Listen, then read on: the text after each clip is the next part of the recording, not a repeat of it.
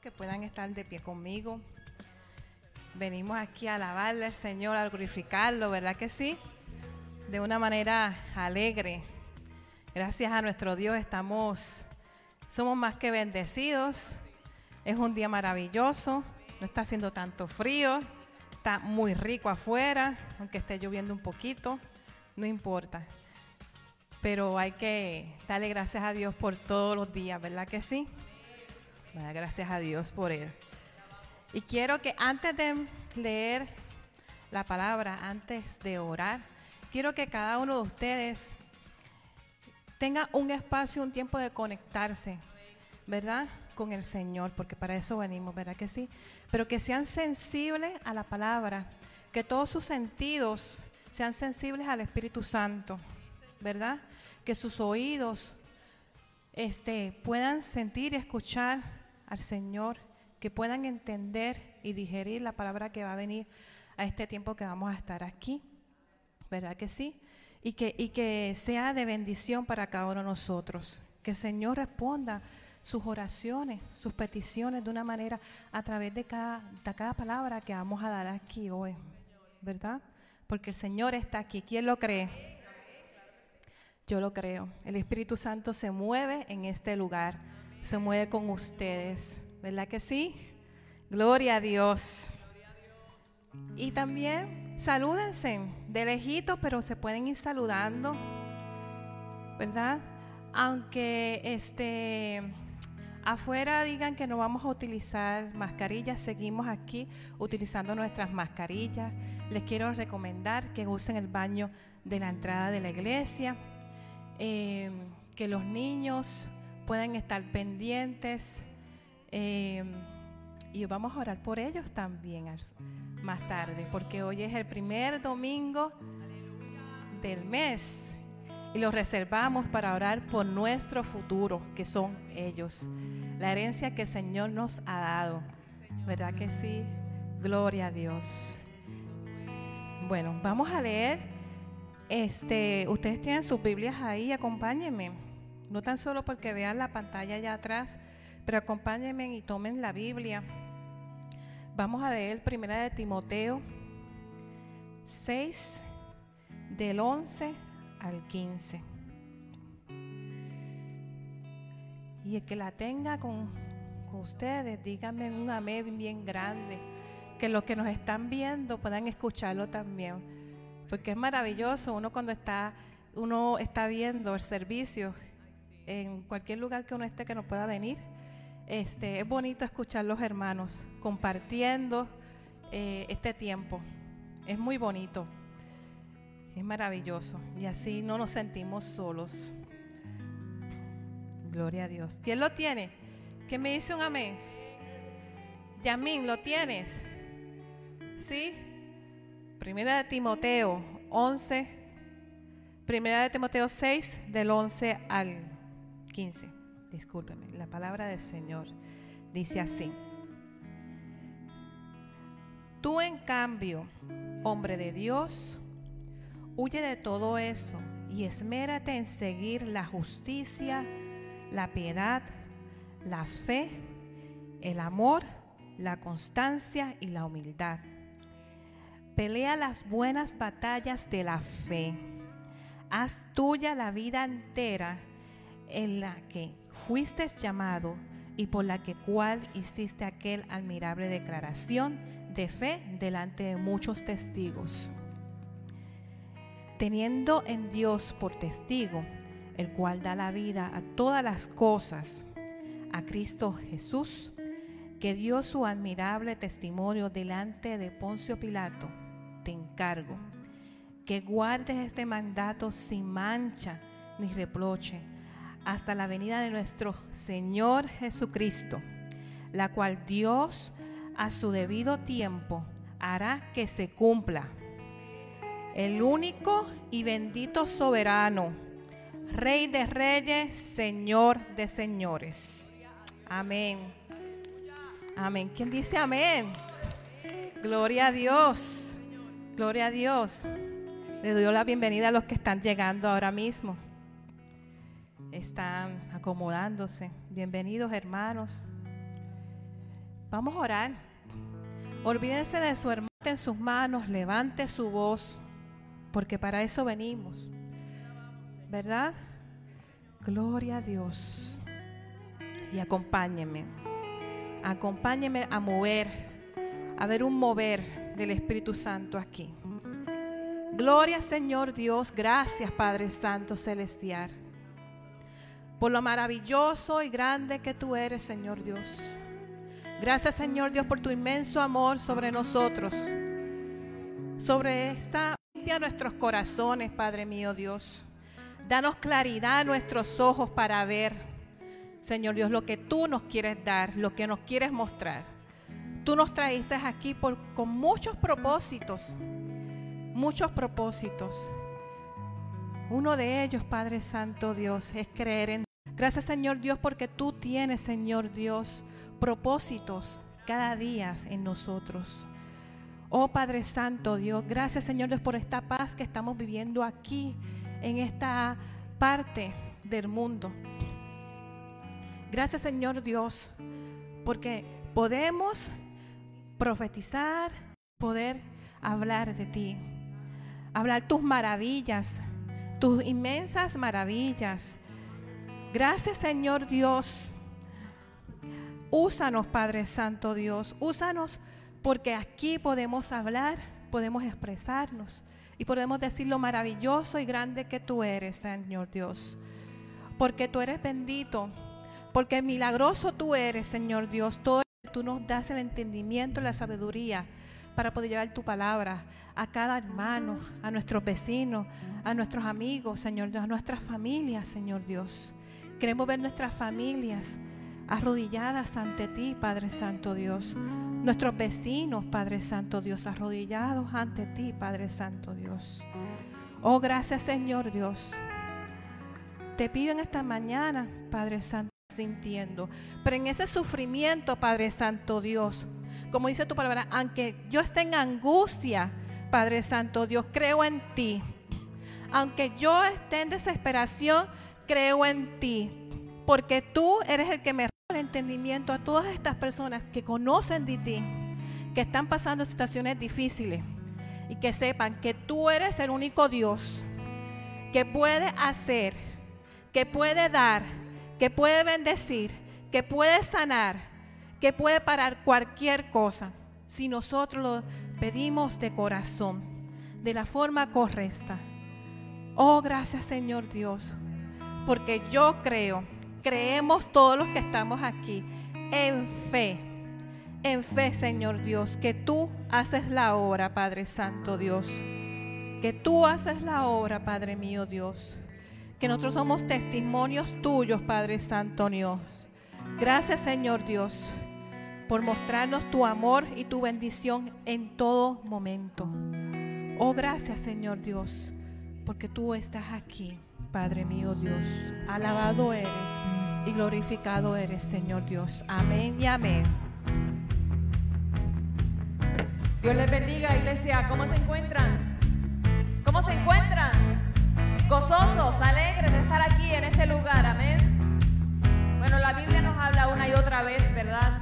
Nos hace historias sobre cómo el Señor utilizó a su pueblo y cómo emitió un mandato claro que fue establecer su reino aquí en la tierra.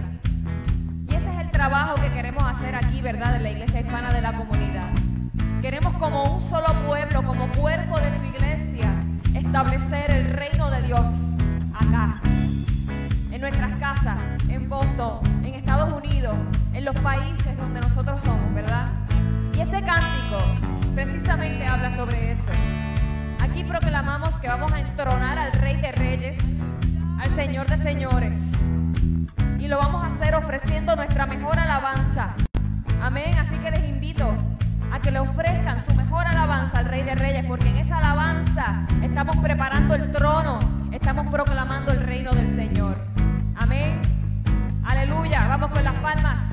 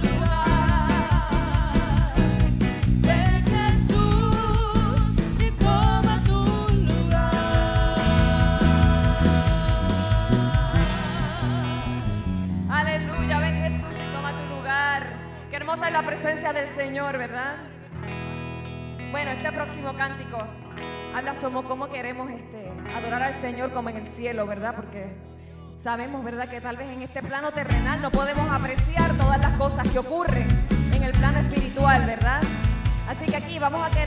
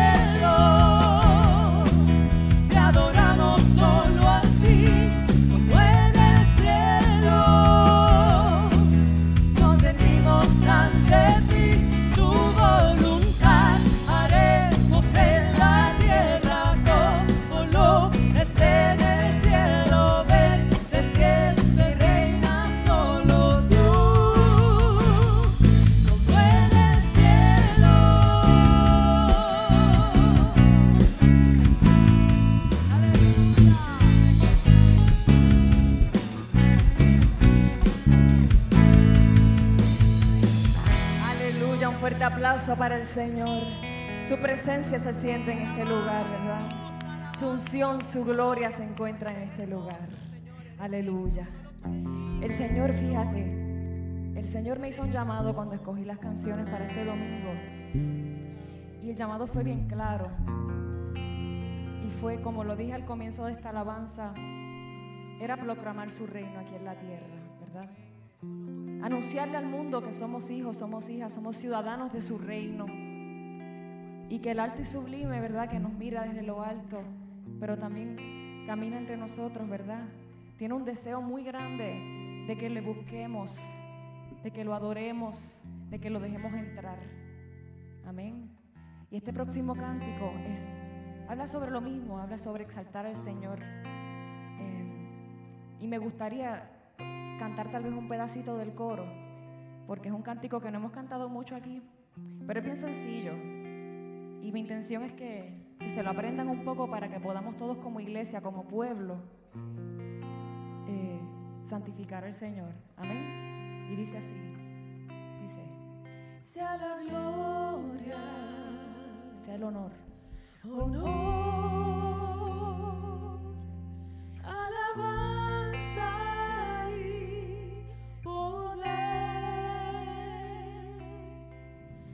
que reina por los siglos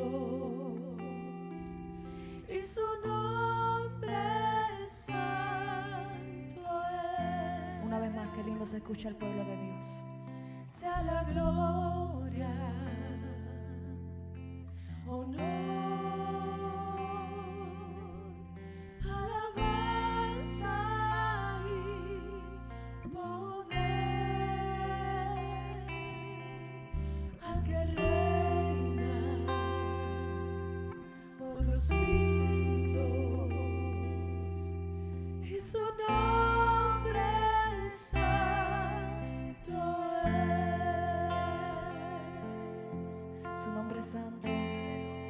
Reina sobre nosotros. Amén. Vamos a continuar adorándolo, bendiciendo, exaltando su santo nombre. Al alto, al sublime, al que reina por toda la eternidad. Santo eres Jesús.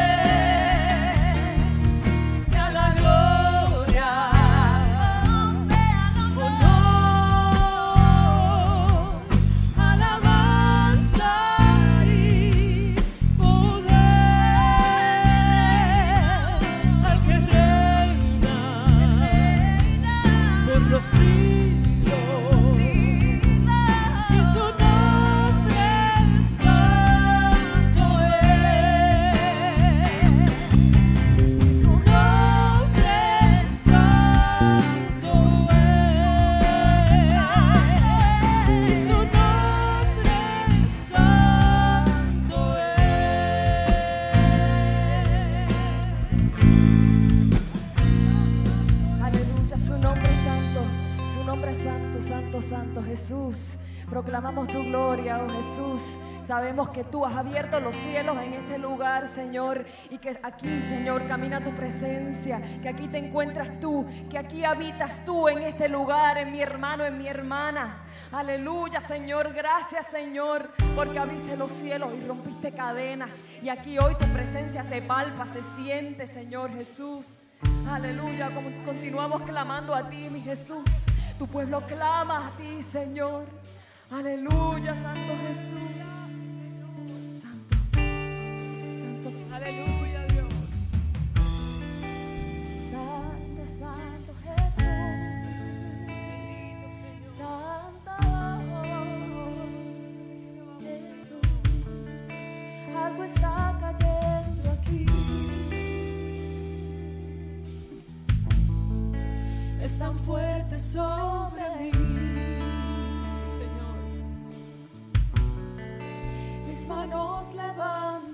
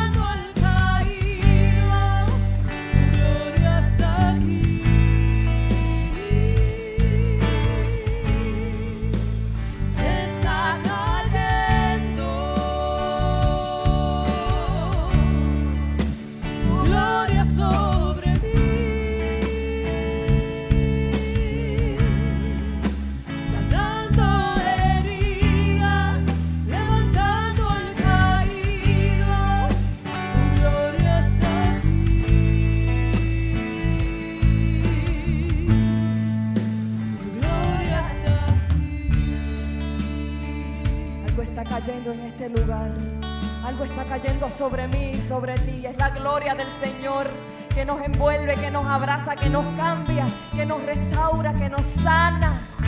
Es la gloria del Señor que se encuentra aquí.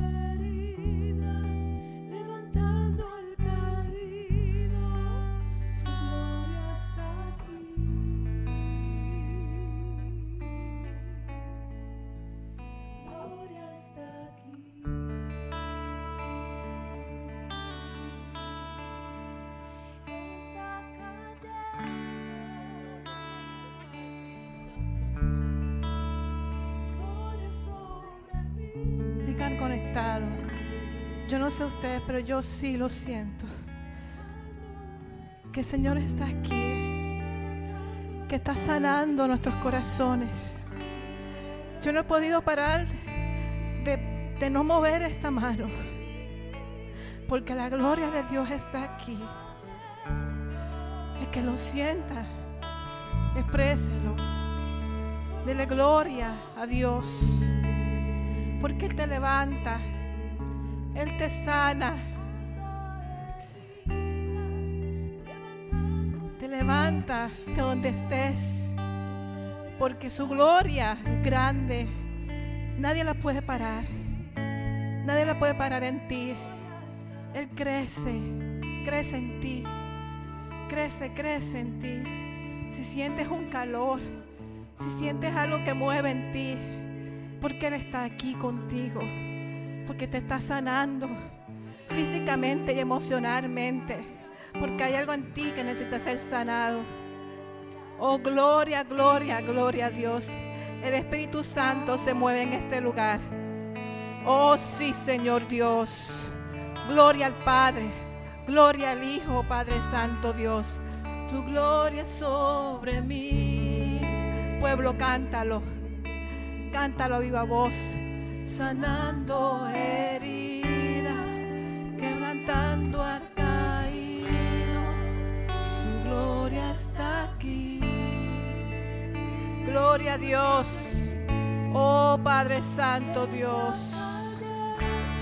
Oh Señor Dios, es fuerte lo que hay aquí en esta tarde.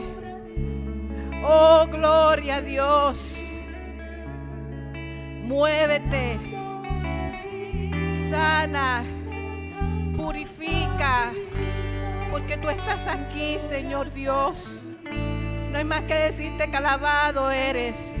No hay más que decirte, decirte gracias, Padre. Tu inmenso amor tu misericordia, Señor Dios, sobre este pueblo pecador, Padre Santo Dios. Perdónanos, Señor. Perdónanos, Padre Santos, porque somos insensibles a ti.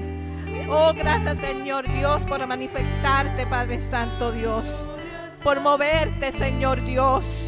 Gloria a ti, Señor Dios. Gloria, gloria, gloria a Dios. Alabado tú eres. Alabado tú eres. Si quieres salir de su banca y expresar lo que sienta, dale agradecimiento al Señor. Hágalo. Muévase en libertad. Mueva sus manos. Oh Padre Dios. No quiero terminar sin decir que el Señor rompe toda cadena que hay dentro de usted. Rompe todo lo que entorpece para que usted no crezca le abre sus oídos del entendimiento, le da palabra sabia. Oh, gloria a Dios, porque tú estás aquí, Señor Dios. Gloria al Padre, gloria al Hijo y gloria al Espíritu Santo, el Rey de Reyes y Señor de Señores, al único que nos doblamos nuestras rodillas, al único que saltamos. Gloria a ti, Padre Santo Dios. Gloria, gloria. Oh hermanos. Gloria Señor Dios.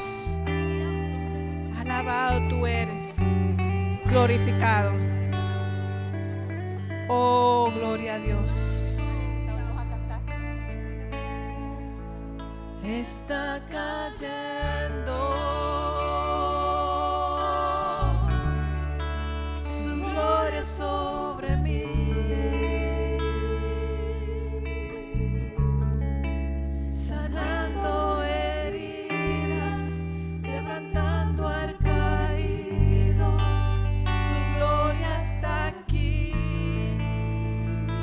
gloria está aquí.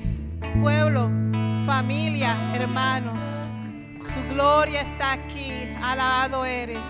Denle un aplauso, aplauso al Rey de Reyes Señor de Señores. Más fuerte, más fuerte. Él está aquí. Él está moviéndose. Oh, gloria a Dios. Gracias porque tú estás aquí. Gloria al Padre, gloria al Hijo. Amén. Hermanos, gloria a Dios. Gloria al Padre. Ay, amén. Oh Dios. Esto es tan rico cuando uno siente la presencia de nuestro Señor. Esto es tan rico cuando uno siente el Padre caminando con uno. Oh Padre, gracias. No se sienten, hermanos, me da cosa. Párense, vamos a seguir. De verdad, vamos a orar. Vamos a seguir. Venimos aquí a exaltar al Padre. El Hijo no terminó en ese madero para que nosotros fuéramos a medias. Tenemos que estar en todo momento completo. Vamos a estar un tiempo aquí nada más. Oh Padre Santo Dios. Gracias, gracias Padre. Gracias Padre Santo. Y no más menos, no más más. En este tiempo dedicamos el tiempo de nuestros diezmos y nuestras ofrendas. Y antes de pasar, los niños pasar a, a ustedes, vamos a orar. Vamos a orar, vamos a seguir siendo sensibles a lo que se está moviendo. ¿Verdad? Porque el Señor está aquí. ¿Quién lo cree? ¿Quién lo cree? Amén. Señor está aquí. Vamos a darle gracias a Dios. No tan solo por lo monetario que nos da, sino por el día a día. Gracias, Padre, por nuestras familias. Cierren sus ojos. Gracias, Padre, por nuestras familias. Gracias, Padre, por nuestros hermanos, nuestros vecinos. Gracias, Señor Dios, porque tú te ocupas de cada uno de nosotros. Gracias, Señor Dios, porque podemos dar en este tiempo parte de lo que tú nos has dado. Pero, Señor Dios, en esta mañana te presento a cada una de las personas que están aquí presentes, los que están en sus casas, que están empuñando en sus manos su tiempo y sus ofrendas, y los que no, también empúñenla. ¿Por qué? Porque ese es el reflejo del tiempo que, que le prestamos para ti, Señor Dios. Nuestro tiempo, nuestro tiempo también es valioso. Nuestro conocimiento, el conocimiento que tenemos de ti, Padre Santo, de para darlos a otros es valioso. Señor Dios, y te doy gracias. Te damos gracias, Señor Dios, porque tú nos das, nos das enseñanza, Padre Santo Dios, porque podemos entender el significado de darte a ti lo que te mereces, lo, lo, lo, que, lo, lo poquito que nos dices que te podemos dar, pero te damos más. No tan solo monetario, sino el tiempo de nosotros, Padre Santo Dios. Que sea más, para que más lleguen ante ti, Padre Santo Dios, para que más sientan este poder tan inmenso que estamos sintiendo en estas mañanas. Oh Padre Santo Dios, porque tu Espíritu Santo se mueve y es más grande, Señor Dios, la sanación que sentimos, el alivio que sentimos, la felicidad y el gozo, Padre Santo Dios, que tú nos das. Gracias, Señor Dios, porque somos un reflejo de ti, Padre Santo Dios. Y no nos dejes caer, Padre mío Dios, a olvidar todo lo que tú nos muestras cada día, Padre Santo Dios. Gracias, Señor Dios, por este tiempo por los tiempos y las ofrendas, Padre mío Dios. Gracias por bendecir nuestra familia, por bendecirnos en salud, Padre mío Dios, para poder trabajar, Padre Santo Dios, y poder ayudar a otros también. Oh Padre mío Dios, gracias Señor Dios, porque nos dan la fuerza cada día, Padre mío Dios. Alabado tú eres, glorificado tú eres, Señor Dios, en el nombre de Jesús. Amén, amén y amén. Ahora sí los niños pueden pasar para que pasen por las bancas. Y quiero animarlos a todos los que están a través de en sus casas, pueden entrar a la página de la iglesia, Iglesia Hispana de la Comunidad, y poder dar sus diezmos y sus ofrendas de esa manera. También en sus bancas, si lo quieren hacer, tienen el Square para poder este, hacerlo a través de su teléfono o si no, nuestras hermanas atrás están con sus tablets y pueden ustedes este, hacer el mismo a través con, sus tarjetas. también quiero decirles a todos los que han em, preguntado cómo van a pagar eh, el campamento eh, familiar. ¿Cuándo es el campamento familiar? Es pronto, ¿no? Mayo, mayo 13, 14 y 15. Y gloria a Dios, ya está lleno. Ya está lleno. Así que le doy gracias a Dios, a ustedes, por, porque vamos a tener un tiempo de calidad que es lo que importa, ¿verdad que sí? Y de una manera más fácil para ustedes pueden entrar a la página de Iglesia Hispana de la Comunidad y debajo de diezmos y ofrenda está la parte que dice campamento familiar, le da ahí ese cuadrito y va a ver si usted abona o paga el total. Lo puede hacer de esa manera, es mucho más fácil para todos. Pero también me lo informan a mí si lo hicieron o no lo hicieron para yo ponerlo en su en sus papeles que firmaron. Señor, ustedes están muy serios. Sonrían. Sonría que Cristo, ¿verdad que sí? En todo tiempo Cristo nos ama. Así es. Quiero invitar a todos los niños que pasen acá al frente en las bancas, porque hoy es nuestro primer domingo de cada mes. ¿Y qué hacemos el primer domingo de cada mes? Sí, si alguien se acuerda. Oramos por los niños. Es muy importante orar por esta bendición, este futuro que tenemos, ¿verdad? Que siéntese ahí. No, no van para clases, mis corazones. Siéntese ahí en la banquita. Y los padres desde allá pueden extender sus manos, nuestros y, simbólicamente los que tengan sus nietos, bisnietos, sobrinos, hijos que no estén aquí, simbólicamente también estiren sus manos, ¿verdad? Porque esto es una bendición, tener estos niños aquí. ¿Quién dice amén? Gloria a Dios. ¿Me acompañan en oración? Levántense, estiren las piernas, todos los que puedan. Vamos a orar. Vamos a ser intencionales, porque el lema de esta iglesia este año es ser intencional, ¿verdad que sí? Somos intencionales para que este futuro crezca de la mejor manera y con la mejor semilla, que es la palabra del Señor. Que siempre la tengan en sus corazones, en su mente y sean fruto. Gracias Señor Dios, Padre Santo Dios. Gracias Señor Dios por estos niños, esta juventud que está creciendo en estos tiempos, digamos, difíciles, no fáciles pero que nos proveas a nosotros como padres, familias, abuelos, tíos, poder educarlos, dirigirlos y darle las palabras necesarias que ellos necesitan, Padre Santo Dios.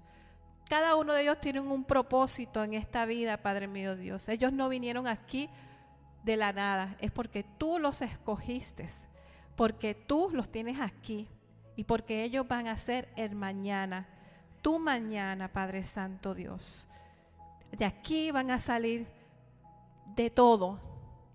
Pero así como van a salir de todo, van a salir con el fruto del Señor, el Espíritu Santo dentro de ustedes, derramando la bendición que el Señor ha, hecho en ustedes. Gracias Señor Dios, porque tú diriges nuestra familia. Nosotros como padres nos diriges, Padre Santo Dios. Oh, cuida, cuida este tiempo, Padre mío Dios, donde son totalmente atacados de toda manera, Padre mío Dios, y ellos son inocentes. Son tienen un corazón inocente y puro, Padre mío Dios. Manténgalo así. Cuídalos, protégelos, Padre mío Dios. Que sean una bendición en el mañana, Padre Santo Celestial. Gracias por esta bendición y la herencia que tú nos has dado, Señor Dios. En el nombre de Jesús, amén. Amén. Ya pueden pasar a clases, chicos. Dios me los bendiga. Y vamos a seguir orando. No vamos a parar porque vamos a orar por el plato fuerte. ¿Cuál es el plato fuerte? La palabra del Señor. La palabra que nos tiene ya preparada el Señor. Eso es jugoso. Piense que se están comiendo, yo no sé, con un steak, un sirloin, un filet mignon o algo así. David me dice que yo siempre estoy pensando en comida. No es eso. Es que pues la gente se mueve por el estómago, la mayoría, ¿verdad que sí? Pastor, venga acá. Vamos a orar por la palabra del Señor que nos tiene. ¿Me acompañan de nuevo? Se levantan. Gloria a Dios, Padre Santo Dios. Gracias Señor Dios, porque tú nos tienes una palabra que nos va a enriquecer, nos va a llenar, nos va a, aclarar, nos va a bendecir, Padre Santo Dios. Oh Señor Dios, yo te pido, Padre Santo Dios, que esta palabra que tú traes esta tarde entre a nuestra mente, pero baje a nuestro corazón, Padre Santo Dios, para poder entenderla, digerirla, Padre mío Dios, y que sea de bendición para nuestra vida, pero que también no se quede ahí, sino sea bendición para esta semana que vamos a comenzar, Padre Santo Dios, para las personas que vamos a encontrarnos, que podamos bendecirlas de igual manera, así como tú nos trajiste este plato fuerte que nos vas a tener esta tarde, Padre Santo Dios. Que no se quede aquí, que no nos olvidemos de la palabra, de, de, de, lo que tú nos has dado, sino que la llevemos con nosotros, en nuestros corazones, en nuestra mente, y que salgamos de aquí llenos de ti, Padre Santo Dios. Oh, gloria a Dios. Te presento nuevamente la palabra y que dirija a nuestro pastor, Padre Santo Celestial, en todo, Padre mío Dios. En tu nombre. Amén. Se me olvidó algo, pastor. Pero antes de que usted venga, quiero decirle que al frente tenemos estas tarjetitas que dice, esta semana voy a orar por... Le invito a que lo hagan, que se lo lleven, lo tengan personal, pero también hay una cajita de oraciones, como no tenemos el otro papel, donde dice este qué oraciones quiere que oremos por ustedes pónganlo en estas tarjetitas también y lo pongan en la cajita de allá. Pero le, animo a que oremos unos por los otros y también que pongan esas listitas, son tres nada más. Yo sé que ustedes tienen más cosas por qué orar, pero empecemos porque una, una iglesia unida en oración es más que poderosa. Amén. Gracias, Araceles. Pueden tomar su asiento, iglesia. Y como decía nuestra hermana, realmente esta es una iglesia de oración, una iglesia que está constantemente orando, que entiende la importancia y la necesidad de, buscar a Dios en oración. Así que por si no lo sabía, esta iglesia está constantemente orando en diferentes tiempos, de diferentes formas. De hecho, este próximo martes vamos a estar acá a las 7 y 30 de la noche dando un entrenamiento sobre la oración, algo que es bastante importante y necesario. Y, creo que aunque nosotros hemos aprendido a orar, siempre podemos aprender algo nuevo, algo más. Usted recordará a los discípulos que se acercaron a Jesús y le dijeron, enséñanos a orar. Los discípulos de edad desde niños oraban mínimo tres veces al día. Entonces, como personas que oraban tres veces al día, todos los días por muchos años, dicen, deseo aprender a orar es porque todos podemos aprender algo. Así que este próximo martes, quiero extenderle la invitación, estaremos acá a las 7 y 30. Haga todo lo posible por estar acá. No vamos a transmitir esto por Facebook Live ni por Zoom, sino esto va a ser para personas a quien hemos eh, hablado con ellas para que vengan y sean parte de este tiempo lindo. Necesitamos una iglesia, una iglesia que no solamente ore, sino que entienda la importancia de lo que es interceder y hacer guerra espiritual. Pero para esto hay que prepararnos. Siete y media la esperamos este próximo eh, martes, Dios mediante acá. También recordarles que todos los miércoles la iglesia se reúne eh, a través de los grupos de alcance. Lo hemos estado haciendo a través de Zoom y los últimos miércoles de cada mes nos reunimos acá en la iglesia. Ah, el tercero, perdón, el tercer miércoles de cada mes lo hacemos acá en la iglesia. Así que haga todo lo posible por ser parte de, ello. En los grupos de alcance estudiamos la palabra, oramos, eh, tenemos un tiempo bastante bonito de comunión. Así que haga todo lo posible por ser parte de esto. Apoye los ministerios acá de la iglesia, que son nuestros ministerios, de nuestra familia. Así que les invitamos. Y por último, este miércoles, a la, eh, perdón, este sábado, tendremos la reunión de mujeres a las 5 y 30 de la tarde por medio de Zoom. Va a haber un tema bastante especial, dándole continuidad a lo que se ha venido hablando. Dios viene a llamar atención. Y me gusta lo que se escribió en la invitación. Dice, vamos a hablar de lo importante que es tomar dominio sobre nuestras emociones. Y con dos ejemplos de la Biblia vamos a ver cómo nuestras emociones pueden afectarnos y a las personas que nos rodean. Así que Le invitamos, conéctese este próximo sábado a las 5 y 30 de la tarde, por Zoom un tiempo también muy especial de eh, compartir eh, conocimiento de la palabra. Y ahora sí, habiendo dicho esto, quiero que se prepare porque yo tengo un mensaje del cual estoy muy, pero muy emocionado. Pero si tuve dificultad con el título. En inglés hay una frase que se dice the big picture. Se refiere para, para eh, y no pude encontrar una palabra en español. ¿Cómo se diría esto en español? The big picture. Veamos the big picture, no nos enfoquemos en las cositas pequeñas. Veamos la, la imagen más grande, un panorama, un vamos a ver el panorama completo, ¿verdad? Gracias, esa es. Así que hay que ponerlo esto. Vamos a aprender a ver el panorama completo de las cosas, porque muchas veces pasamos y hasta perdemos el tiempo enfocándonos en las cosas pequeñas. Y hay una frase de Jesús que a mí me llamó la atención y me exhortó y me llama muchas veces, me hace pensar y recordar de que ciertamente mi razonamiento, mi pensamiento es muy limitado. Jesús dijo una vez en Juan capítulo 13, verso 7, lo que yo hago, tú no lo comprendes ahora, más lo entenderás después. No sé si a usted le ha pasado que hay cosas que nosotros vivimos que no entendemos el por qué pasa. Y uno se quiebra la cabeza, ¿por qué? Y no entiendo por qué esto sucede. Y uno lucha y busca explicaciones, pero hay algo que me he dado cuenta. No sé si Jesús cuando dijo más tarde lo entenderás, se refiere a ese momento en donde vamos madurando, porque ciertamente conforme vamos madurando nos damos cuenta y entendemos algunas cosas que hicimos. O no sé si se referirá a que cuando estemos en la eternidad podremos ver the big picture de lo que Él está haciendo. Pero lo que sí sé es que ciertamente muchas cosas que Dios hace que no entendemos. ¿Cuántos han escuchado decirte que Dios, las cosas de Dios son un misterio? Ciertamente las cosas de Dios son un misterio y por más que pensemos, por, por más que busquemos una explicación, nunca la vamos a entender. De hecho, yo pensaba como Dios hace cosas que yo no entiendo. Y es más, le soy sincero, hay cosas que Dios hace con las que yo no estoy de acuerdo. Y digo, eso a mí no me parece. O no tiene sentido, no puedo entender por qué Dios hace esto, permite que esto suceda, o por qué se está moviendo de esta manera. It doesn't make any sense.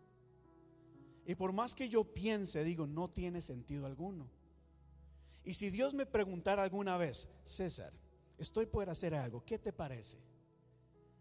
Muy probablemente yo le diría, "Mm, no sé Dios, no, no me convence mucho. Es más, ¿por qué no lo tratamos de hacer de esta manera, que me parece mejor?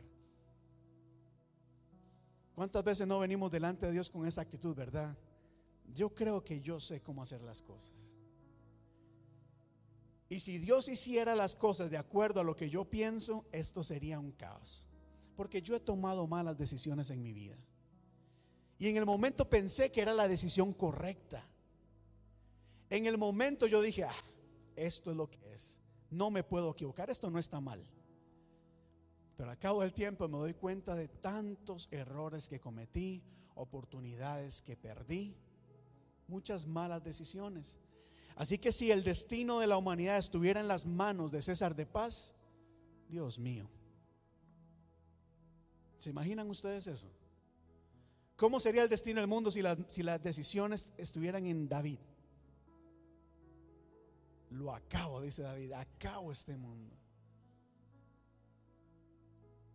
Qué bueno es que Dios está en control de todas las cosas y sabe lo que hace.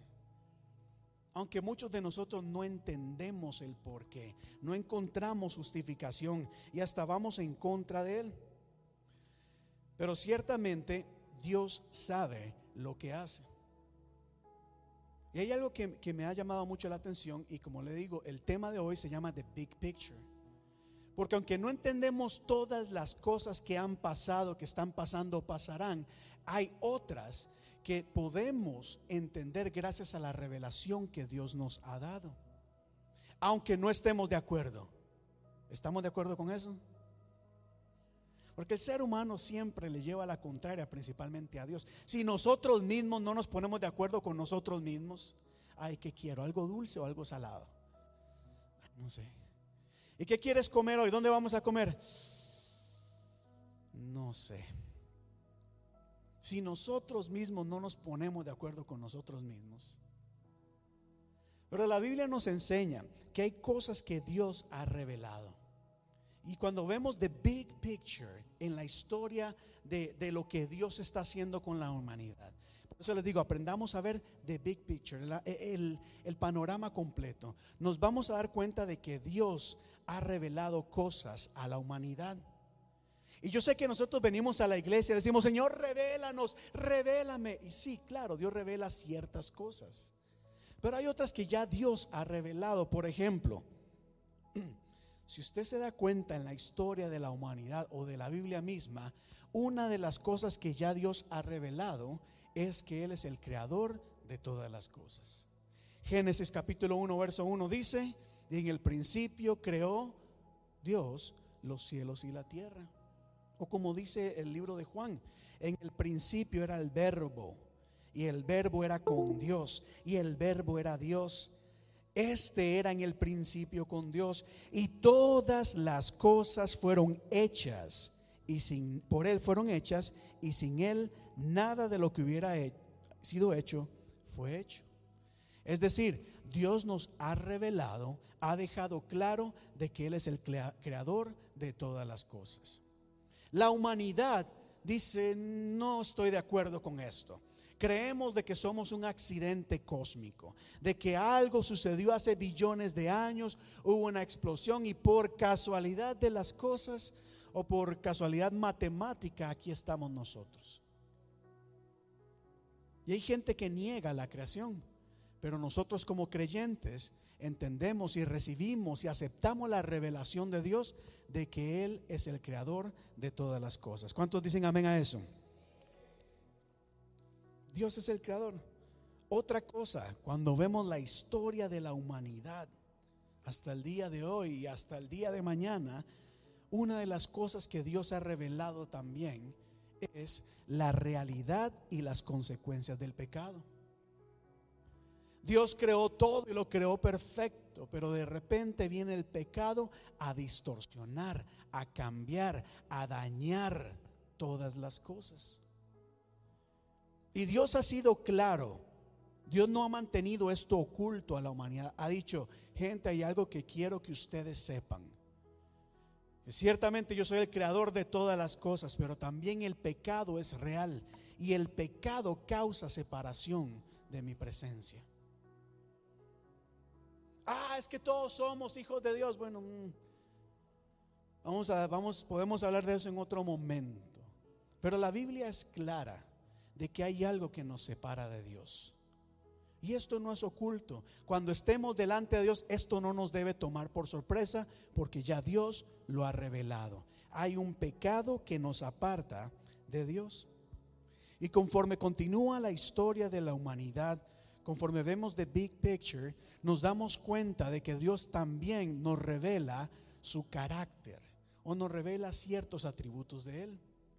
Dios no es un ser supremo, una fuerza en el universo o un Dios tan poderoso que vive lejos y no tenemos acceso a Él. Al contrario, a pesar de ser el Dios poderoso, Él se ha revelado a nosotros.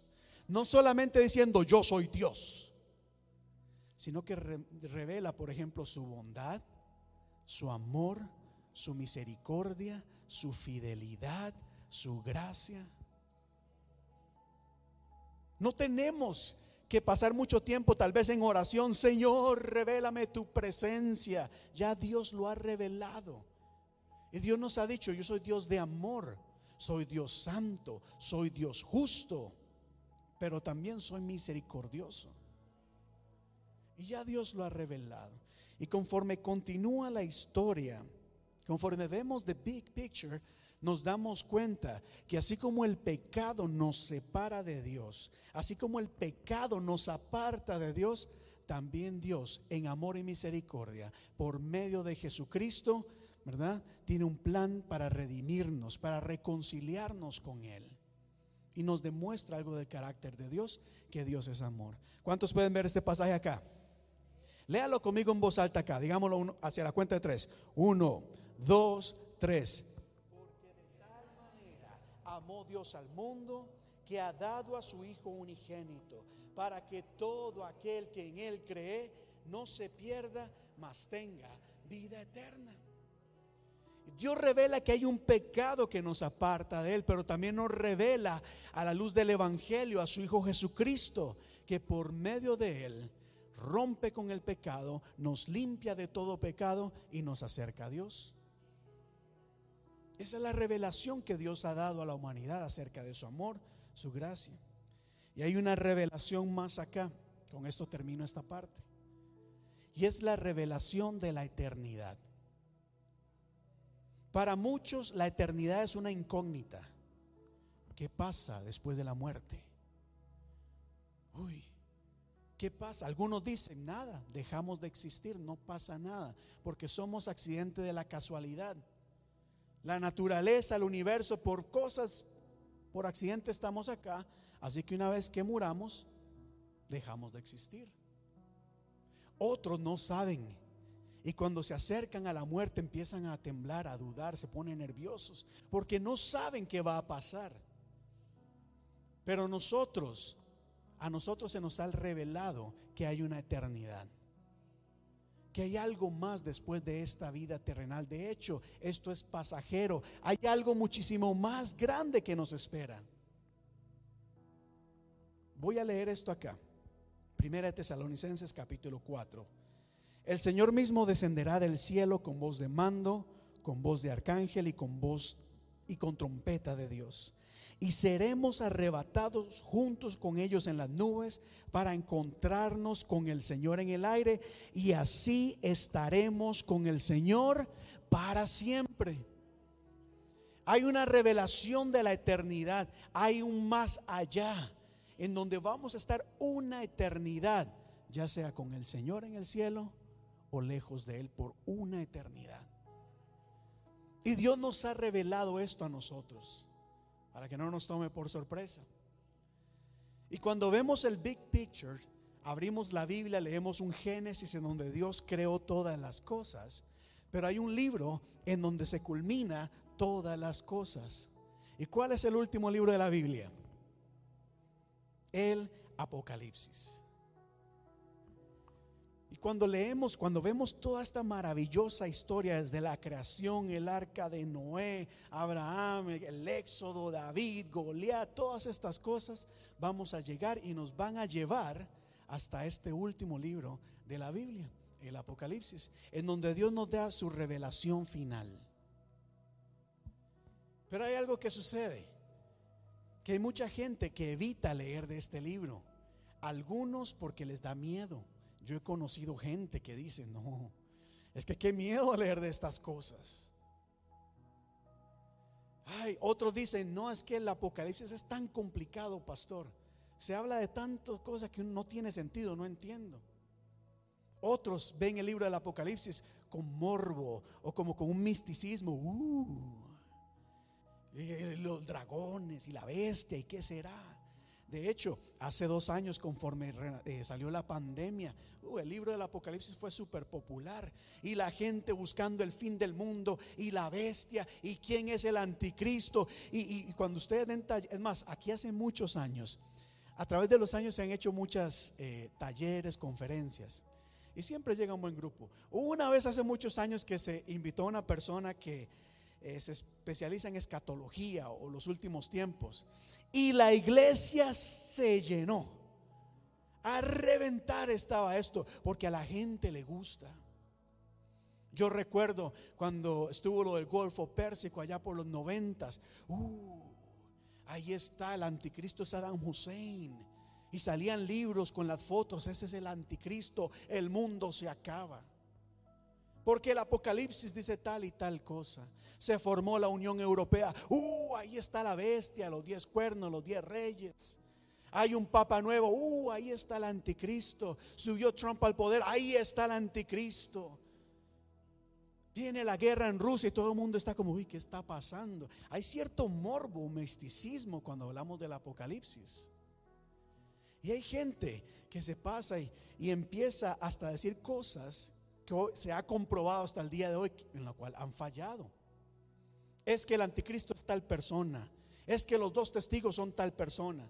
No. ¿Por qué? Porque cuando leen el, el- el- el Apocalipsis, no están viendo the big picture. Quieren enfocarse en las cositas pequeñas, en las trompetas, en los ángeles, en los cuernos. Y cuando, ve- y cuando nos preocupamos y enfocamos en esas cositas, nos perdemos de la esencia de la revelación de Dios y podemos caer en, en áreas muy peligrosas. Porque la persona que dice hablar de parte de Dios, que está equivocada, está cometiendo pecado, dice la Biblia. Por eso hay que tener tanto cuidado cuando uno dice, Dios me dijo, Dios me habló. Está bien, Dios me puede hablar a mí, pero de ahí yo decirle, mire, Dios me dijo que te diga. Mm. Que tener cuidado. Pero el Señor continúa y va concluyendo esta iglesia dándonos la revelación en el libro de Apocalipsis. Pero quiero dejar, y eso es lo que voy a hablar en esta tarde, sobre el Apocalipsis. Pero antes de entrar en ello, quiero dejar algo bien claro acá. Toda revelación de Dios, toda revelación de Dios tiene como propósito dar a conocer su voluntad dentro del plan divino. Escúcheme muy bien esto acá. Dios siempre nos revela cosas que vayan de acuerdo a su voluntad y dentro de su plan ya establecido. La revelación, cuando oramos por revelación, cuando pedimos por revelación, no es para satisfacer nuestra curiosidad, ni validar nuestros deseos o sentimientos o lo que pensamos. Señor, hay algo con lo que no estoy de acuerdo, revélame cuál es el problema. Señor, ¿qué está pasando? Revélame a ver qué es lo que pasó. Y andamos, pidiendo, andamos buscando la revelación de Dios, como las personas cuando van a una medium a buscar qué le dicen los muertos o el que le lee las cartas. Quiero saber mi futuro, quiero que me digan qué está pasando, quiero encontrar al amor de mi vida. ¿Dónde está? La revelación de Dios no es para eso, no es para satisfacer eh, mis preocupaciones, mi curiosidad. De hecho, al leer el Apocalipsis y pedirnos revelación de Dios, no le pidas que te explique cada detalle acá porque no va a pasar. Pero sí pídele a Dios que te dé a entender cuál es su propósito en la historia del plan divino. ¿Estamos acá? ¿Sí me estoy dando a entender? Y ahora vamos a entrar algo acá, porque mucha gente al leer el Apocalipsis, como les digo, a algunos les da miedo, otros se rompen la cabeza y no entienden de qué es lo que está hablando. Pero el Apocalipsis lo podemos resumir en cuatro cosas. Cuatro cosas. Yo voy a hablarle de cuatro cosas en donde podemos entender al Apocalipsis sin, sin quebrarnos la cabeza. De hecho, le animo, no se preocupe por estas cosas. No se preocupe para ver quién es el anticristo, ni quiénes son los testigos, ni la bestia. Don't worry about it. See, look at the big picture. Y el Apocalipsis empieza con una frase importante. Apocalipsis capítulo 1, versos del 1 al 3. Dice así. Esta es la revelación de Jesucristo, que Dios le dio para mostrar a sus siervos lo que sin demora tiene que suceder. Jesucristo envió a su ángel para dar a conocer su revelación a su siervo Juan, quien por parte de la fe, perdón, quien por, quien por su parte da fe de la verdad, escribiendo todo lo que vio, a saber la palabra de Dios y el testimonio de Jesucristo. Lea conmigo esto en voz fuerte si usted puede verlo. Dichoso el que lee y dichoso los que escuchan las palabras de este mensaje profético y hacen caso de lo que aquí está escrito, porque el tiempo de su cumplimiento está cerca. Pastor, no leo el Apocalipsis. ¿Por qué? Si la Biblia nos dice dichosos, bienaventurados, qué bueno los que leen, los que escuchan y hacen caso de lo que se dice. Recuerde, no lo vamos a leer para para uy con el morbo. ni tampoco vamos a ir a esas conferencias. No es que estén malas, sino que es que hay que tener cuidado. Porque cuando no tenemos cuidado, viene alguien y dice, el anticristo está ahí y todo el mundo se asusta y hace un burumbón y al final mucha gente se pierde de los caminos de Dios. Pero el llamado es a leer el libro de Apocalipsis. Levante su mano. ¿Quién acá ha leído el Apocalipsis de principio a fin? Y los demás, ¿por qué no? No me contesten, pero ¿por qué no? Yo sé, es un libro súper difícil de entender. Pero hoy se lo voy a resumir en cuatro cosas, rápidamente. Número uno, cuando usted lee el libro de Apocalipsis, usted lo que va a encontrar es que ahí se habla acerca de la soberanía de Dios. Diga conmigo, soberanía de Dios. Mire cómo Dios va, va- va concluyendo esa gran historia. Mire cómo ese big picture nos da a entender de que Dios es soberano. Soberanía significa que Dios está en control y en gobierno de todas las cosas. A Dios nadie le dice qué tiene que hacer. Él hace las cosas porque Él es Dios. Él es soberano. Usted y yo no somos soberanos. Usted y yo, aunque estemos en desacuerdo con Dios, nos sometemos a lo que Él ya ha establecido. Porque Él es soberano, Él es Dios. Porque César de Paz comete muchos errores. Por orgullo hace y dice cosas que no son correctas. En fin. Pero Dios es soberano. El Apocalipsis pone a Dios en el lugar que Él se merece, en el trono, en lo más grande. Él es Dios sobre todas las cosas. ¿Cuántos dicen amén a eso? Oiga lo que dice la Biblia, Apocalipsis 1.8. Yo soy el alfa y la omega, el que es, el que era y el que ha de venir, el todopoderoso. Ese es nuestro Dios. Vemos a Dios. Por eso leemos en el Apocalipsis estas cosas y vemos que se establece que Él es soberano. Pero conforme usted lee la Biblia, conforme continúa leyendo el Apocalipsis, usted se va a dar cuenta de que muchas de estas imágenes o historias del dragón, de la bestia y tantas cosas, se resume en el conflicto o la lucha o la guerra que hay del bien contra el mal. Algo que ha existido por toda la historia. Yo no me preocupo por quién es la bestia o qué es la bestia o quién es la ramera. No. Lo que veo en esto es que hay una guerra, hay una lucha entre el bien y el mal que ha sido constante por todos los tiempos. ¿O no es cierto que hoy el día hay una, hay una lucha entre el bien y el mal? ¿Verdad?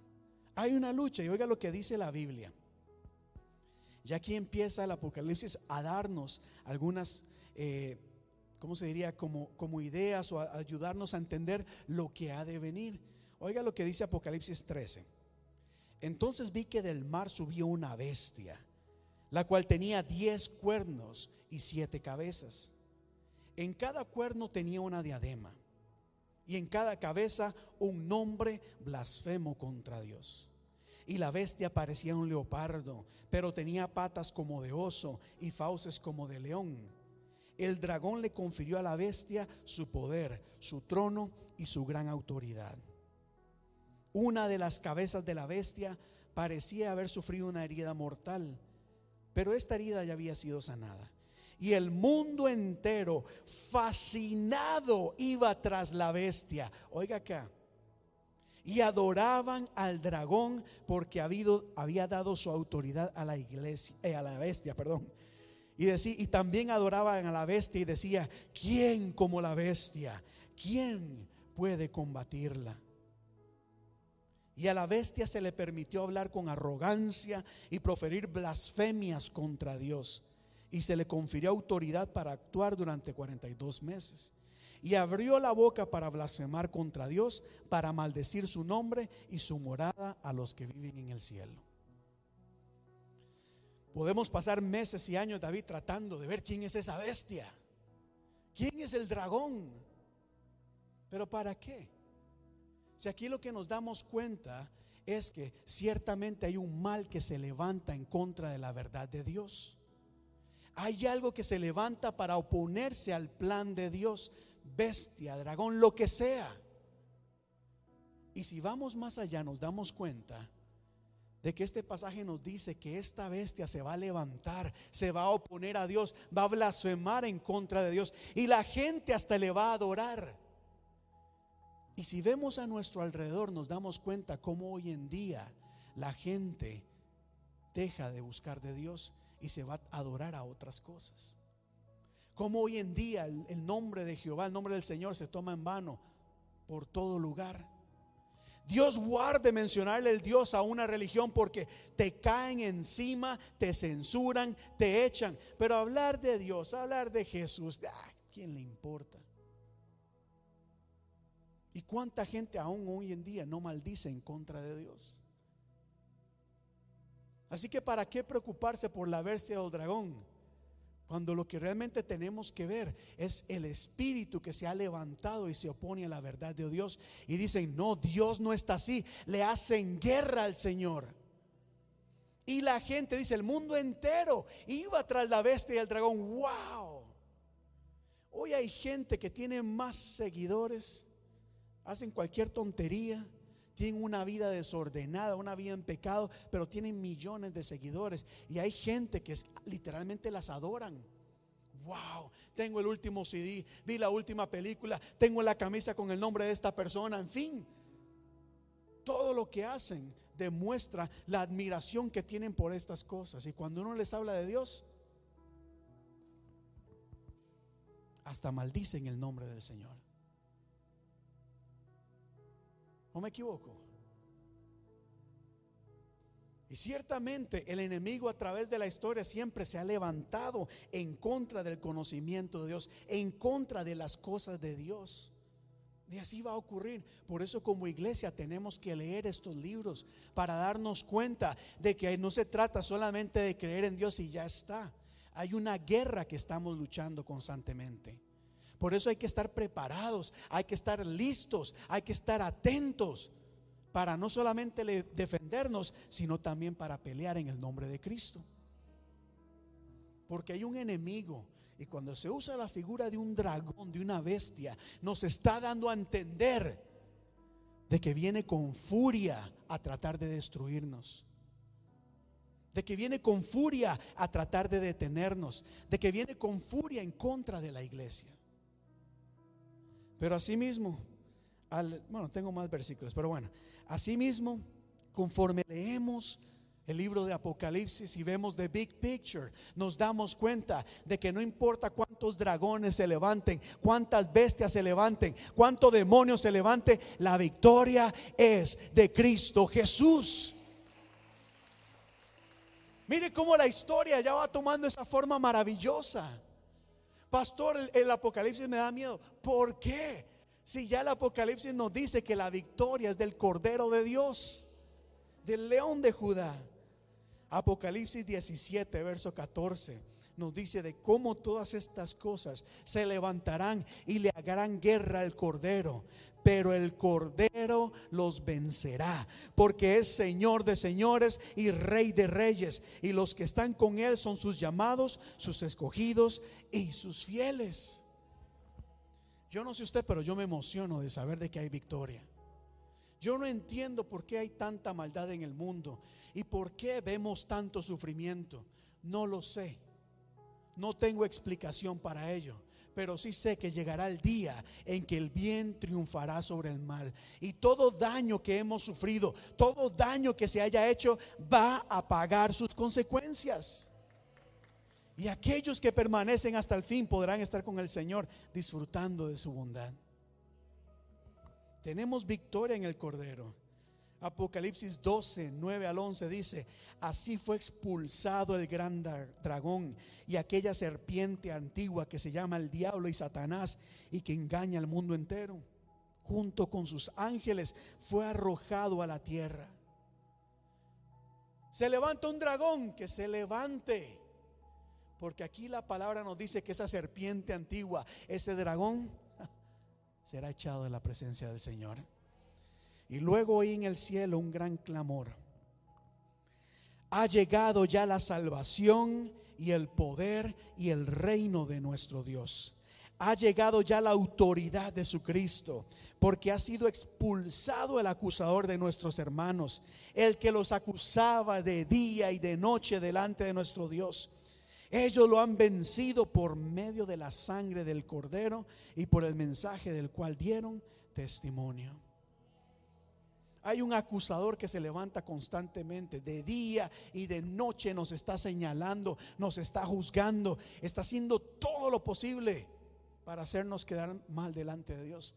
Pero por Cristo Jesús, su amor y misericordia, abogado tenemos allá en el cielo. Dele gloria a Dios, dele un fuerte aplauso al Señor.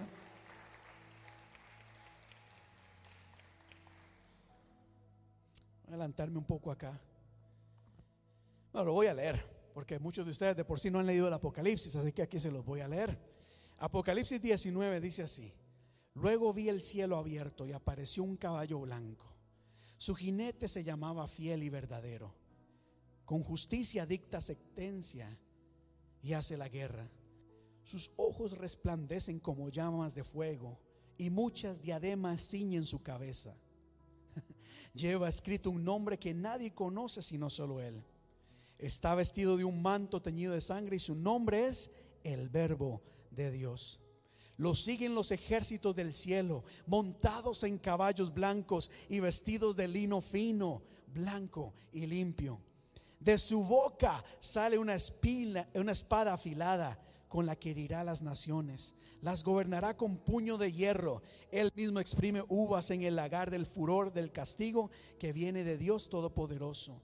En su mano y sobre el muslo lleva escrito este nombre, Rey de Reyes y Señor de señores. Y vemos esa victoria del Cordero en el 20:10 que dice, el diablo que los había engañado será arrojado al lago de fuego y azufre, donde también habrán sido arrojados la bestia y el falso profeta, y allí serán atormentados de día y de noche por los siglos de los siglos. Hay victoria en Cristo Jesús. Cuando leemos el Apocalipsis dijimos, el Apocalipsis nos habla, número uno, de la soberanía de Dios. Diga conmigo, soberanía de Dios. Número dos, el conflicto del bien y el mal. Número tres, la victoria de Cristo. Y número cuatro, se nos habla de la eternidad. Diga conmigo la eternidad. Y aquí vamos a algo ya muy importante, cerrando esto. Porque esta historia aquí en la tierra es pasajera. Esto no es nada, somos peregrinos en esta tierra. Hay un más allá, donde vamos a estar en la presencia del Señor. Y lo que dice la Biblia. Después vi un cielo nuevo y una tierra nueva, porque el primer cielo y la primera tierra habían dejado de existir, lo mismo que el mar. Vi además la ciudad santa, la nueva Jerusalén que bajaba del cielo procediente de Dios, preparada como una novia hermosamente vestida a su prometido oí una potente voz que venía del trono y decía, aquí, entre los seres humanos está la morada de Dios. Él acampará en medio de ellos y ellos serán su pueblo. Dios mismo estará con ellos y será su Dios. Él les enjuagará toda lágrima de sus ojos. Ya no habrá muerte, ni llanto, ni lamento, ni dolor, porque las primeras cosas han dejado de existir. En la eternidad no hay más tristeza, ni más llanto, ni más dolor. En la eternidad, mire ustedes y yo acá, por fe, podemos decir que el Señor está en este lugar. Pero no lo podemos ver. Y no siempre lo podemos sentir. En la eternidad vamos a estar con Él. Su presencia nos va a rodear en todo momento. Motivo de alegría. La calle principal de la ciudad era de oro puro como cristal transparente. No vi ningún templo en la ciudad porque el Señor Dios Todopoderoso y el Cordero son su templo. La ciudad no necesita ni sol ni luna que la alumbren porque la gloria de Dios la, ilumina y el Cordero es su lumbrera.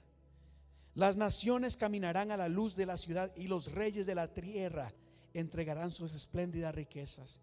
Sus puertas estarán abiertas todo el día, pues allí no habrá noche y llevarán a ella todas las riquezas y el honor de las naciones.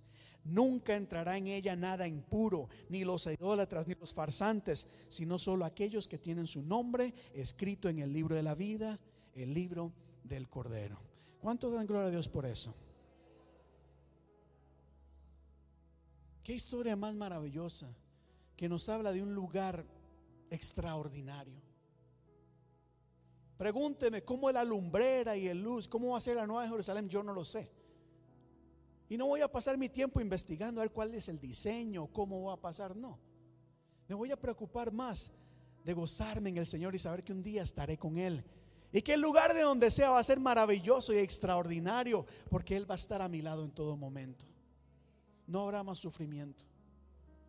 Pero este último versículo acá, el 27, hay algo que me llama mucho la atención. Se nos dice que ese lugar va a ser perfecto, va a ser puro, no va a haber impureza. Nada impuro puede entrar ahí. Solamente aquellos, dice, que tienen su nombre escrito en el libro de la vida. Y quizás yo les pido perdón a ustedes porque llevo mucho tiempo tal vez de no hablar o mencionar que hay un libro en donde los nombres están escritos. Tal vez porque como uno lleva en el camino, los caminos del Señor por tanto tiempo, uno sabe que nuestro nombre está ahí.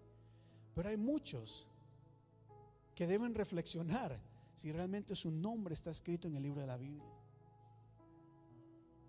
Porque ciertamente hay muchos que creen en Dios, pero no todos han reconocido la soberanía de Dios y han entregado su vida a Él. Y cada quien con su propia vida, pero si examinamos nuestro caminar, ¿realmente estamos viviendo de manera que honre a Dios? ¿O estamos viviendo de acuerdo a nuestro pensamiento, sentimientos, razonamientos, moda, que muchas veces van en contra de Dios?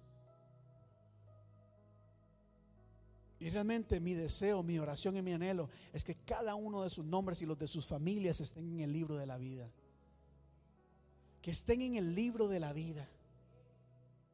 Y me voy a esforzar y voy a trabajar por eso lo más que pueda. Porque yo quiero que mi familia, toda mi familia, cada uno de sus nombres esté ahí. Que cuando allá se pase lista, a mi nombre muy feliz responderé. Cuando allá se pase lista, cuando allá se pase lista, cuando allá se pase lista, a mi nombre muy feliz responderé. Wow, ¿se imaginan ahí? Qué bonito. Escuchar nuestro nombre por nuestro Creador. Pero concluyo acá. Dije que resumíamos el Apocalipsis en cuatro puntos, pero creo que me equivoqué. Hay un punto más. Hay un punto más que es muy importante y con esto concluye el libro del Apocalipsis. Y con esto cerramos the big picture en toda la historia de la creación y del plan divino de Dios. Y la historia culmina con, el, Apocalipsis capítulo 22, verso 7, que dice, miren que vengo pronto. Dichoso el que cumple las palabras del mensaje profético de este libro. Y el verso 12 dice, miren que vengo pronto y traigo conmigo mi recompensa y le pagaré a cada uno según lo que haya hecho. Yo soy el alfa y la omega, el principio y el fin, el último y el principio y el fin. ¿Cuántos dan gloria a Dios? Vamos a ponernos en pie, por favor. Vamos a ponernos en pie. Yo sé que esto fue escrito hace miles de años. Mire que yo vengo pronto. El apóstol Pedro una vez escribió en uno de sus evangelios, eh, uno de sus libros, perdón, y dijo, yo sé, algunos de ustedes se burlan y dicen, ¿dónde está la promesa de que el Señor venía? Y él dijo, es por amor y misericordia que Él no ha venido aún. La Biblia dice que para Dios un día es como mil años, mil años como un día. Y decía al principio, este tiempo acá en la tierra es pasajero. Yo no sé si Cristo viene mañana por su iglesia, puede ser. O viene en mil años, eso no importa. Yo sé que yo no voy a estar acá mil años. Lo que sí sé es que yo debo estar preparado. y poner de mi parte para que mi nombre esté en el libro de la vida. Yo no sé quién es la bestia, cuál es el anticristo. Yo no sé nada de estas cosas, ni me interesa saberlo. Lo que sí sé es que el Señor está preparando a su iglesia. Ha traído una revelación a su iglesia para que esté preparada. El Espíritu y la novia dice, ven Señor Jesús, ven. Como iglesia tenemos que estar listos porque Cristo viene pronto. El Creador, el Ser Supremo. Cierra tus ojos por un momento. Y allá en casa también. Quiero que pienses por un momento en el amor de Dios. Sabes, Cristo te ama. Dios te ama. En este big picture, en este panorama amplio de lo que hemos hablado, en la historia del plan divino de Dios, la Biblia nos cuenta de que Dios envió a su Hijo Jesucristo para morir por nosotros, para perdonarnos de todo pecado. Así que en este momento quiero que meditemos en estos últimos pasajes de Apocalipsis. El Señor viene pronto. Piensa que Dios es santo, Dios es justo, Dios es perfecto. Pero a pesar de su grandeza, de su soberanía y poder, Él nos ha revelado su carácter de amor, de gracia, de misericordia. Dice, aquí estoy. Si le has fallado al Señor, este es el momento para ponernos a cuentas con Él, para ponerte a cuentas con Él.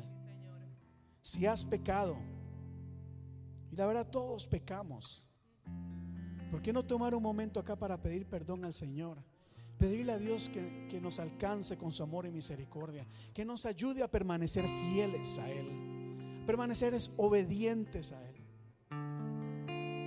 Hay un espíritu que se ha levantado a través de los siglos y cada vez parece coger más fuerza en este mundo. Un espíritu que se opone a Dios, a la verdad de Dios, que nos quiere alejar de Dios, apartar de su verdad, de sus caminos que nos tienta con cosas llamativas, agradables, con placeres, con razonamiento humano, que lo que hace es alejarnos de Dios. Hay mucha maldad en este mundo. El pecado es la raíz de todas estas cosas. Y aún nosotros quizás hemos sido culpables de causar maldad, de hacer daño a los demás. Vamos a pedirle perdón a nuestro Señor. Vamos a confesar nuestro pecado delante de Él. No lo tienes que hacer en voz alta, ya el Señor lo sabe, pero es importante que tú reconozcas cuál ha sido tu pecado y lo confieses delante de Dios. Y la Biblia dice que cuando confesamos nuestros pecados, alcanzaremos misericordia. El alto y sublime, el Cordero de Dios está en este lugar, derramando su gracia, su poder. Y asimismo, si hay alguien en este lugar o allá donde nos están viendo en este momento que no ha entregado su vida al Cristo Señor, que no ha reconocido que Dios es soberano sobre todas las cosas, el Rey de Reyes y Señor de Señores, hoy es el momento en donde el Señor está acercándose a ti. Y esta es la oportunidad perfecta para decirle, Señor, perdóname. Quizás te has dejado llevar por razonamientos humanos, filosofías humanas, por cualquier tipo de argumento. Pero este es el momento para rendirnos delante de Él y reconocer que Él es el Señor de señores, el Rey de reyes y que en Él está la vida. Que Él es nuestro Creador, nuestro Padre eterno. Aleluya. Toda la gloria es para Él. Voy a terminar leyendo dos versículos acá que encontramos en el libro de Apocalipsis. Puedes abrir tus ojos, mira la pantalla. Hay dos versículos. Dice el Apocalipsis capítulo 4, verso 11.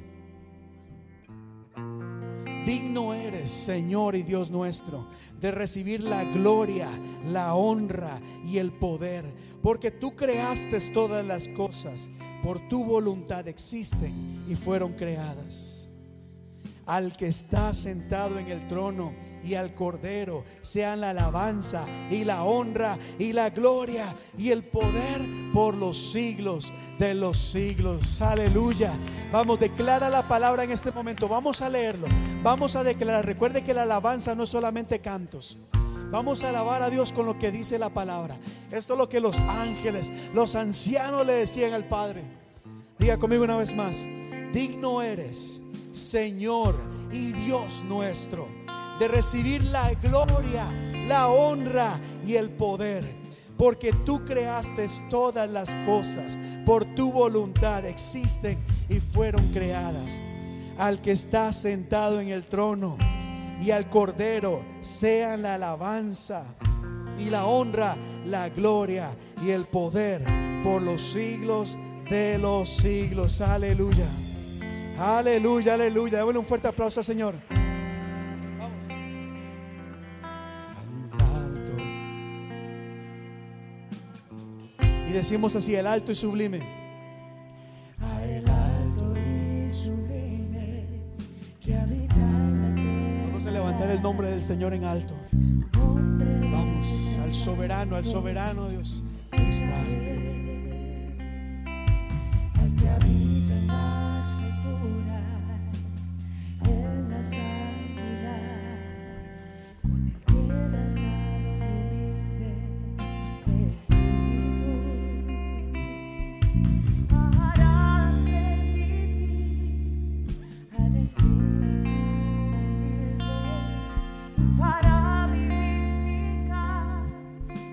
el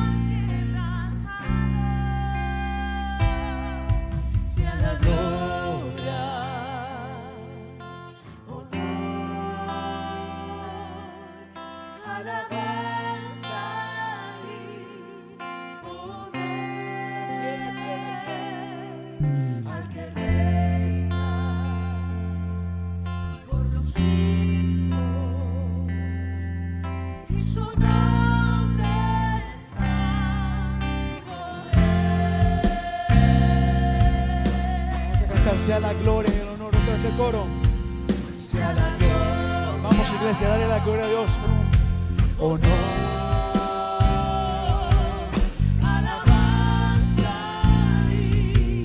poder Vamos a alabar a Dios. Vamos a alabar a Dios.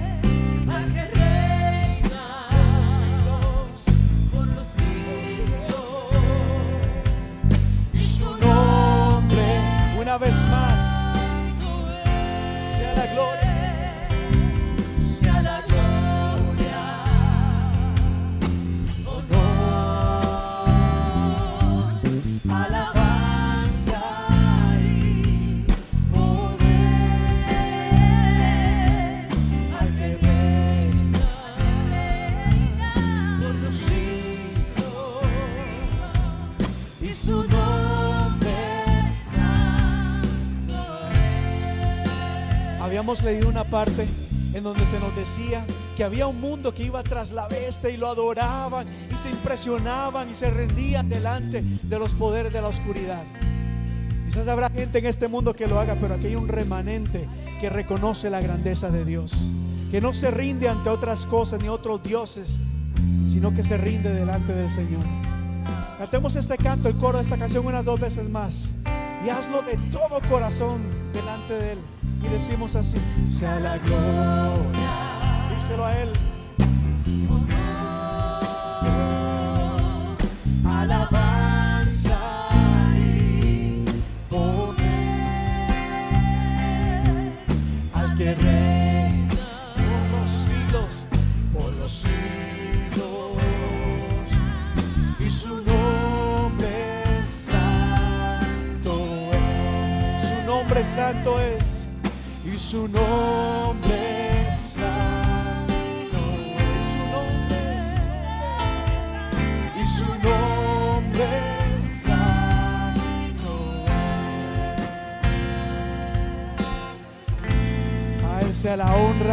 La gloria y el honor.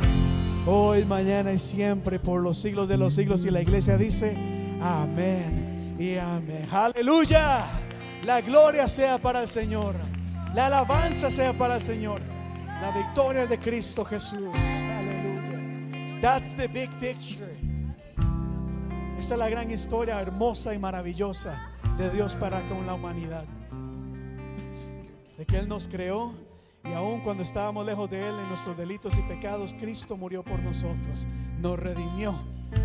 Y gracias a su amor y su misericordia, nuestro nombre está escrito en el libro de la vida. Pero ahora levanta sus manos acá. Piensa en tu familia. Nosotros no sabemos la relación de cada persona con Dios. No podemos asumir cómo están ellos con Dios, pero vamos a orar por ellos. Y si hay alguien en nuestra familia que quizás no se ha rendido delante de vamos a orar un momento por ellas para que el Señor toque su corazón, que su Espíritu Santo empiece a redarguir corazones. Por un momento, dile Señor, toca a mis hijos, a mis hijas, a mi esposo, a mi esposa, a mis padres. Oro por ellos, que tu misericordia los alcance. Que su nombre sea escrito en el libro de la Biblia. Ten compasión y misericordia de ellos, oh Dios. Ayúdame a que cuando yo llego el mensaje de esperanza, de libertad, de amor, puedan reconocer tu soberanía, tu grandeza y venir a tus pies. Intercedemos por ellos. Intercedemos por esta ciudad, oh Dios, la ciudad de Boston. Una ciudad, oh Dios, maravillosa y hermosa. Y te pedimos de que tu misericordia sea renovada en este momento.